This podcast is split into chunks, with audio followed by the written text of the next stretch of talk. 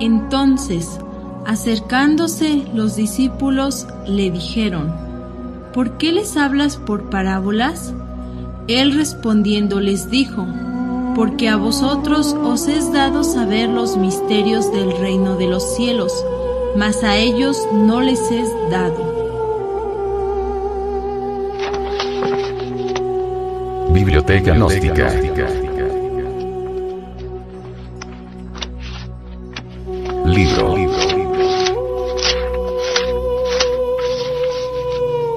Pisti Sofía. Develada por el venerable maestro, Samael Aunweor.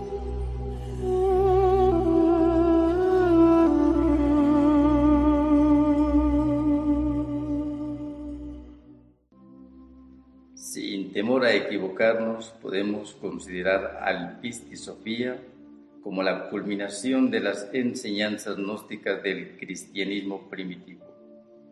La mayor parte de los textos legados por la historia y hasta en los encontrados en Nag Hammadi a mediados del siglo XX, hallamos la exposición de las enseñanzas esotéricas y trascendentales del Cristo Jesús antes de su pasión, muerte y resurrección. En ningún tratado como en este encontramos una exposición tan extraordinaria de los misterios del reino de la luz, del origen de la creación. Se trata de una extensa exposición doctrinaria recogida por las distintas escuelas de la tradición gnóstica aproximadamente entre los siglos segundo y tercero de nuestra era, que trata el problema de la caída de Sofía, la divina sabiduría que también simboliza al alma, su consecuente regeneración a través del poder del Cristo. Este poder, o recoge en su esencia la naturaleza del alma y la eleva hasta el primer misterio a través de los arrepentimientos propios de Sofía. Pisti Sofía, por tanto, significa para la traducción del venerable maestro Samael Aumbeor poder, sabiduría. Otros autores lo traducen como fe, sabiduría, aunque también puede ser traducida como la sabiduría del alma, a través del poder de la fe. No hay una fecha exacta para el descubrimiento del manuscrito original del Pisti Sofía. La tradición nos cuenta que fue descubierto en el Alto Egipto, cerca de los restos arqueológicos de la antigua Luxor, y casi en perfecto estado de conservación.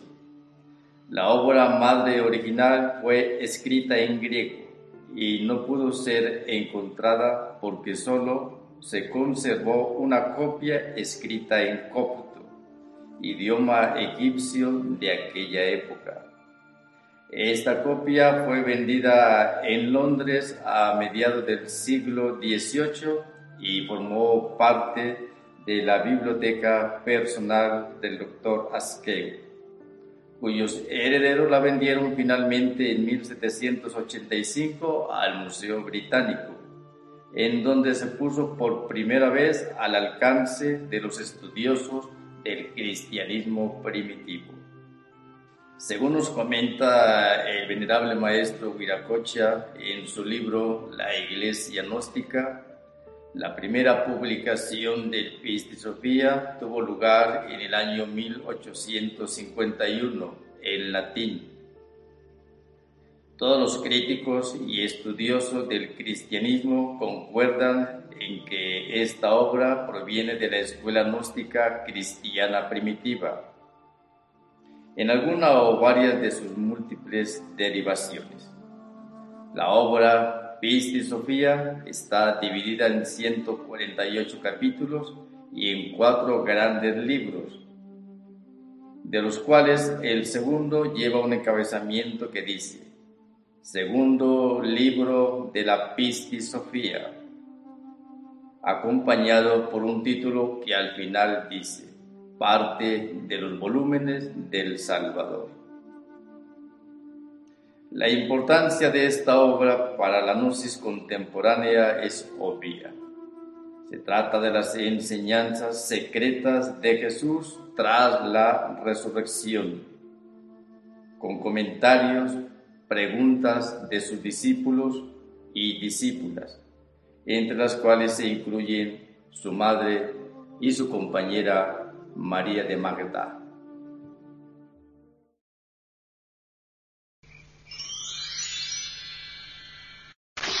Capítulo 30 María desea oír la historia de Sofía.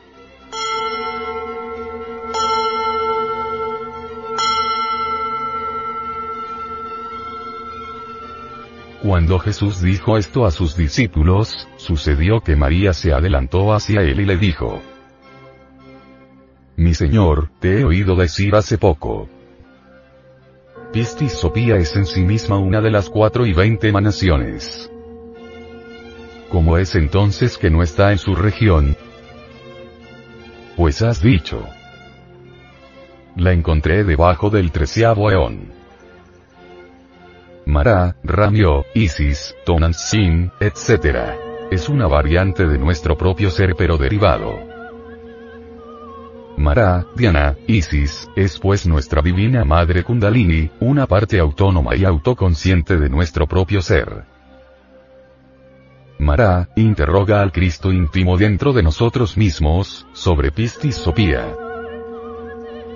Obviamente, Sopía, sabiduría divina, gnosis, emana del santo y misterioso tetragramatón y se logra con la resurrección. Alguna vez, en mi calidad de adepto, invoqué a Minerva, la diosa de la sabiduría, dentro de un lumicial en el centro del mismo había una piedra triangular sostenida sobre una columna. La invocación se realizó de acuerdo con todas las reglas de la alta teurgia de Jámblico. De pronto resplandeció la piedra y en ella aparecieron los ojos azules de Minerva. La voz potente de Minerva, la de los ojos azules, resonó en el lumicial. Soy Minerva, la diosa de la sabiduría, ¿qué quieres de mí? Entonces contesté con firmeza. La sabiduría. ¿Para qué quieres la sabiduría? Para ayudar a la humanidad. Tal fue mi respuesta. Minerva guardó absoluto silencio. El silencio es la elocuencia de la sabiduría. Cuando Minerva se retiró, la piedra triangular sostenida sobre la misteriosa columna quedó allí como respuesta. Obviamente, los tres ingredientes del santo Triamasicam no emana del activo Okidanok, omnipresente y omnipenetrante. Con otros términos, diremos que las tres fuerzas primarias de la naturaleza y del cosmos emana del gran aliento, para sí mismo profundamente ignoto. Incuestionablemente, el gran aliento tiene su raíz en el sagrado sol absoluto. El sagrado sol absoluto quiere cristalizar las tres fuerzas primarias dentro de nosotros mismos, aquí y ahora. Cuando las tres fuerzas primarias cristalizan en nosotros y dentro de nosotros, logramos la sabiduría. Así, integrados con Sofía, ascendemos a la Eón 13. No podríamos cristalizar en nosotros la primera fuerza si no aprendemos a hacer la voluntad del Padre así en los mundos superiores como en el mundo físico. No podríamos cristalizar en nosotros la tercera fuerza si no fabricamos previamente, dentro de nosotros mismos, los cuerpos existenciales superiores del ser. La primera fuerza, el santo afirmar, es el rayo del Padre. La segunda fuerza, el santo negar, es el rayo del Hijo. La tercera fuerza, el santo conciliar, es el rayo del Espíritu Santo. Estas son las tres fuerzas, positiva, negativa y neutra. Quien logre cristalizar en sí mismo en las tres fuerzas primarias de la naturaleza y del cosmos, sabrá realmente lo que es Sopía. Pistis Sopía es, en sí misma, una de las cuatro y veinte emanaciones.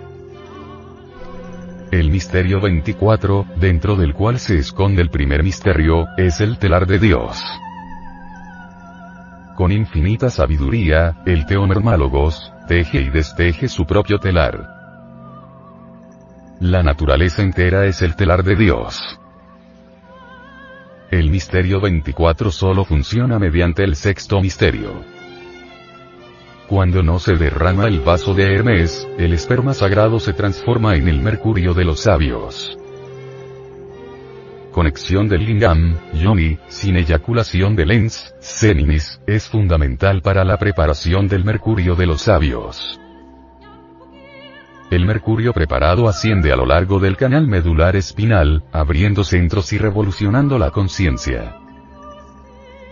El excedente del mercurio cristaliza en una octava superior en la forma del cuerpo astral.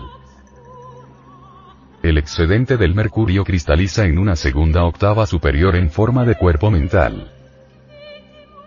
El excedente del mercurio cristaliza en una tercera octava superior en la forma del cuerpo causal. El iniciado que posea los cuerpos físicos, astral, mental y causal, recibe, por tal motivo, los principios anímicos y se convierte en hombre verdadero. Mediante la alquimia, sabe uno, aprende uno a fabricar el mercurio de los sabios, con el que puede fabricar los cuerpos existenciales superiores del ser indubitablemente transformando el exioquejari, es decir, el esperma sagrado. Se elabora el mercurio de los sabios.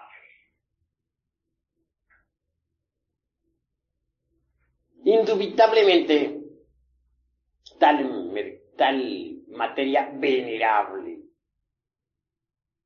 tiene que pasar por algunos procesos de purificación antes de ser útil. Esa materia venerable, esa agua misteriosa, pasará por las operaciones aritméticas de suma, resta, multiplicación, división de principios, antes de ser útil es obvio que en principio tal materia venerable, resultado, como ya dije, de las transmutaciones del esperma, es negra.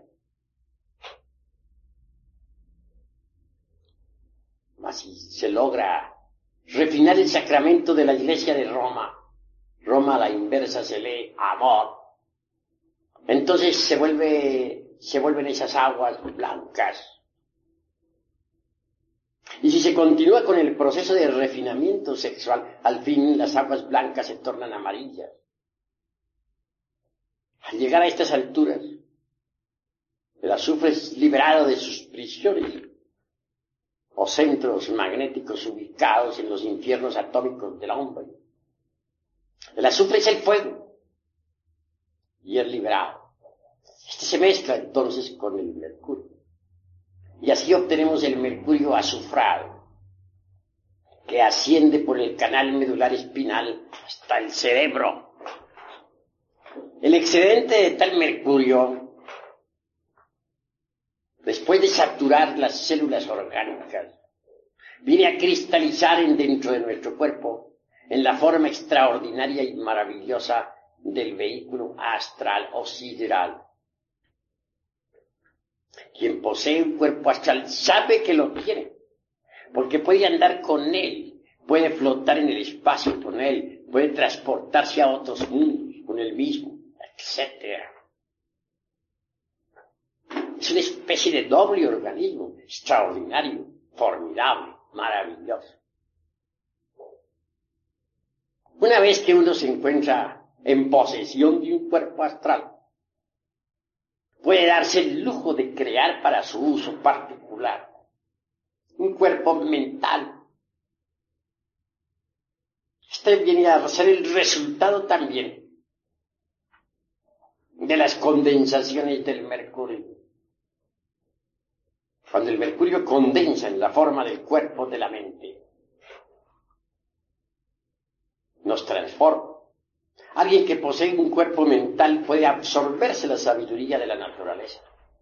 Tiene acceso a todos los templos de Hermes Trismegisto, el tres veces grande dios Ibis de todo.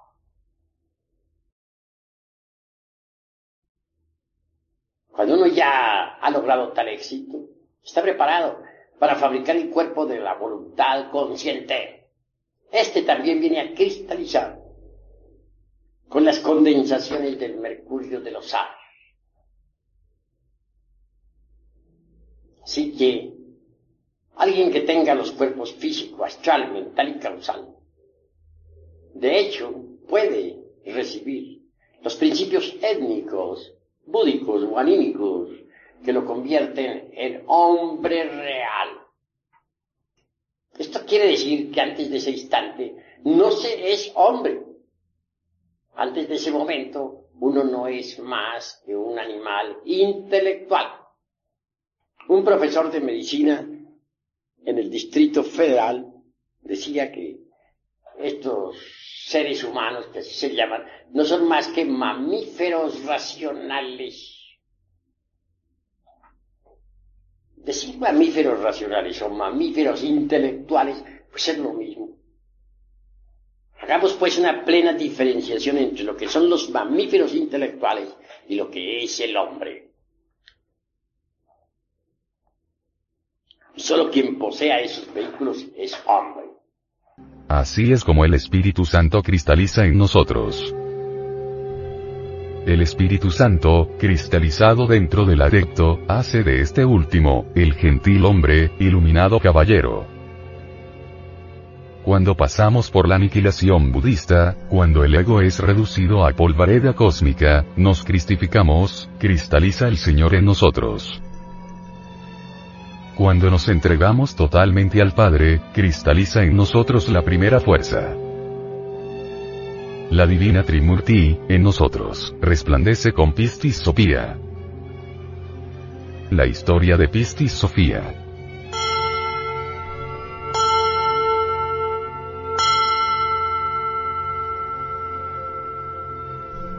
Sofía deseaba entrar en el mundo de la luz. Y Jesús respondió y dijo a sus discípulos. Sucedió cuando Pistis Sopía estaba en el treceavo eón, en la región de toda su familia de invisibles, o sea las cuatro y veinte emanaciones del gran invisible, que por mandato del primer misterio, Sopía contempló la luz. Ella vio la luz del velo del tesoro de la luz y deseó llegar a esa región, aunque no podía alcanzar dicha región pero dejó de realizar el misterio del treceavo eón y cantó alabanzas a la luz de las alturas, que ella había visto en la luz del velo del tesoro de la luz. Pistis Sopía tiene su centro de gravedad en el treceavo eón. Las 24 emanaciones del gran invisible están dentro de nuestro propio ser, aquí y ahora. Las 24 emanaciones del gran invisible son los 24 ancianos zodiacales. Los 24 ancianos resplandecen gloriosamente en el cinturón zodiacal. Los poderes de los 24 ancianos se encuentran depositados en el fondo de nuestra alma. Las 24 partes autónomas y auto-conscientes de nuestro propio ser son los 24 ancianos dentro de nuestro zodíaco individual. Por mandato del primer misterio, Sofía contempla la luz, ella ve los misterios del tesoro secreto de la luz. Ya hemos dicho que al tesoro de la luz debemos buscarlo dentro de nuestro propio ser. Sofía desea, dentro de nosotros mismos, llegar a la región donde se encuentra el tesoro de la luz, Sofía canta alabanzas a la luz de las alturas que siempre ve en la luz de los misterios del tesoro de la luz. El tesoro de la luz es el vellocino de oro de los antiguos custodiado siempre por el dragón que lanza fuego y azufre. El vellocino de oro, con todas sus piedras preciosas y riquezas incalculables, es nuestro propio ser, cristificado y resurrecto. Dichoso quien llegue a la cristificación. Dichoso quien llegue a la resurrección. Bienaventurado aquel que venza al dragón y se apodere del vellocino de oro. Los regidores la detestaron por haber cesado en su misterio. Entonces sucedió, cuando ella cantaba alabanzas a la región de las alturas, que todos los regidores en los doce aeones, que están debajo, aborrecieron de ella por haber cesado en sus misterios y por haber deseado ir a la altura y quedar por encima de ellos. Por esta causa se enfurecieron contra ella y la detestaron, como lo hizo el gran triple poder obstinado, que es el tercer triple poder, que está en el treceavo eón, el que se había vuelto desobediente, ya que no había dado la purificación de su luz en el momento en que los regidores dieron sus purificaciones, pues deseaba regir sobre los trece eones y sobre los que están abajo. Pistis Sopía puede subir o bajar, ascender hasta el Aeón 13 o descender hasta el Tartarus. Pistis Sopía está dentro de nosotros mismos, aquí y ahora.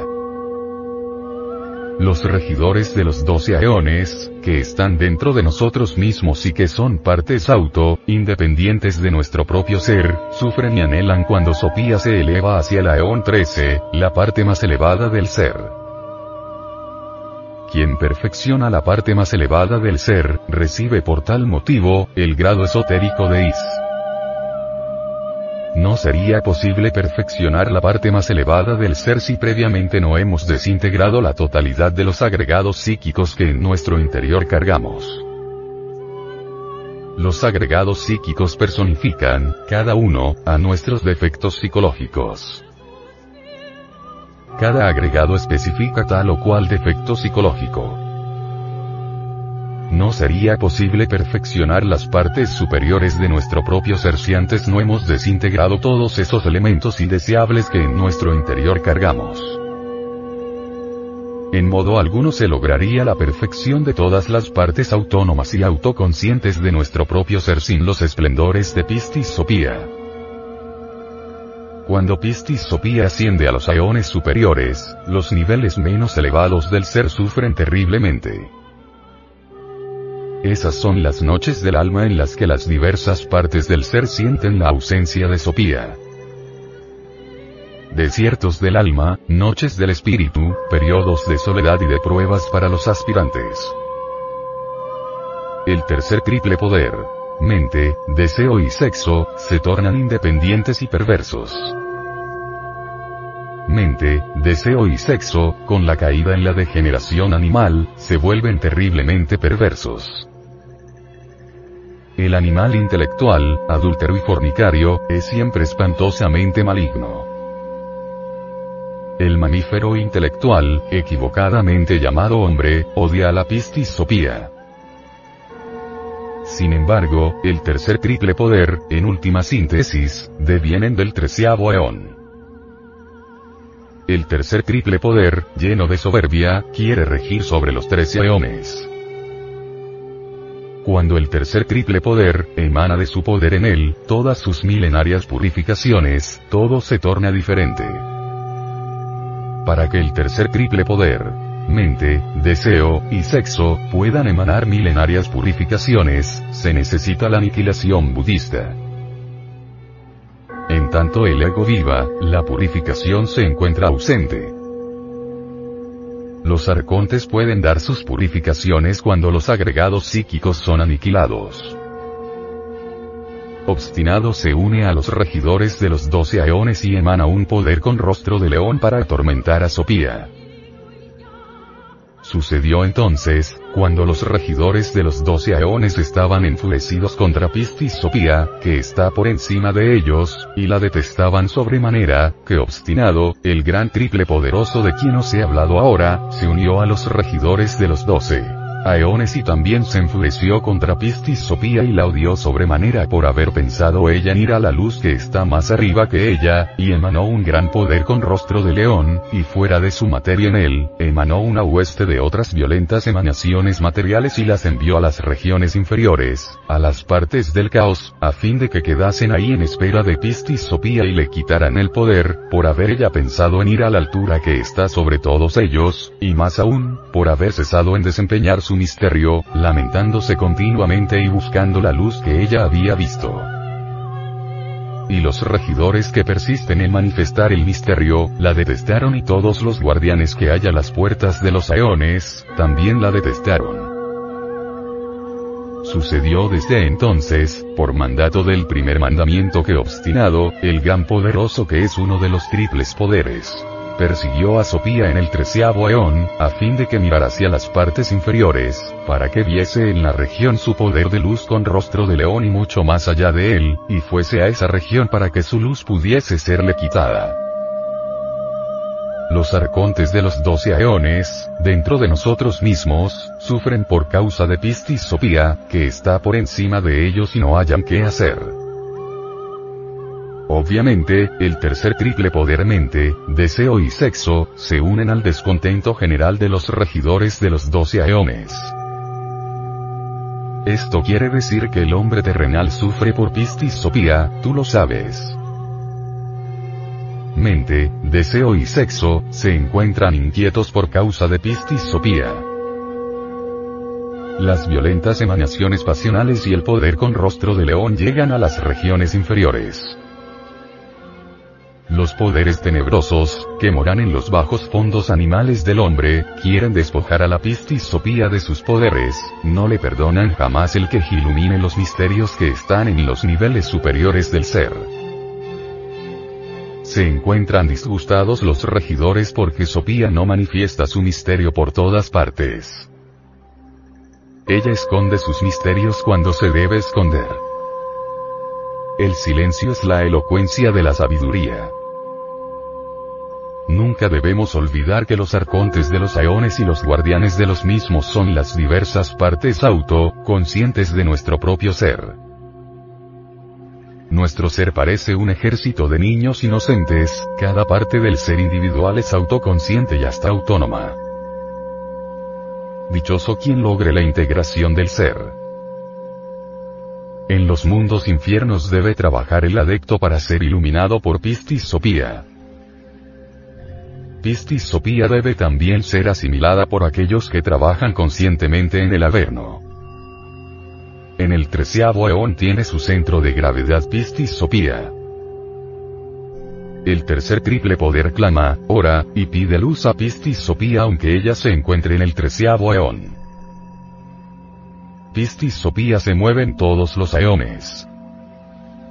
Sube, baja y también viaja por debajo de los aeones.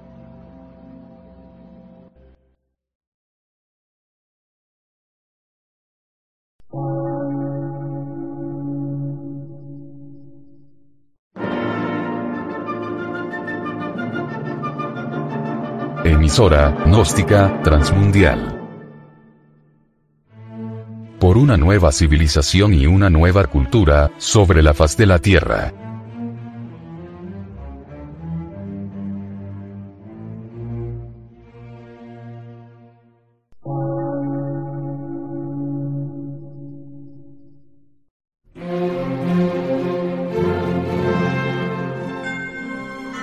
Medio de radiodifusión científico, artístico, místico y filosófico, de la Asociación Colombiana de Centros de Estudios Gnósticos, Antropológicos, Psicológicos y Culturales. A.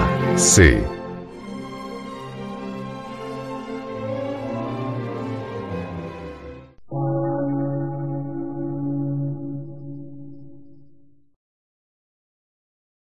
Lectura en movimiento. Difusión sin fronteras.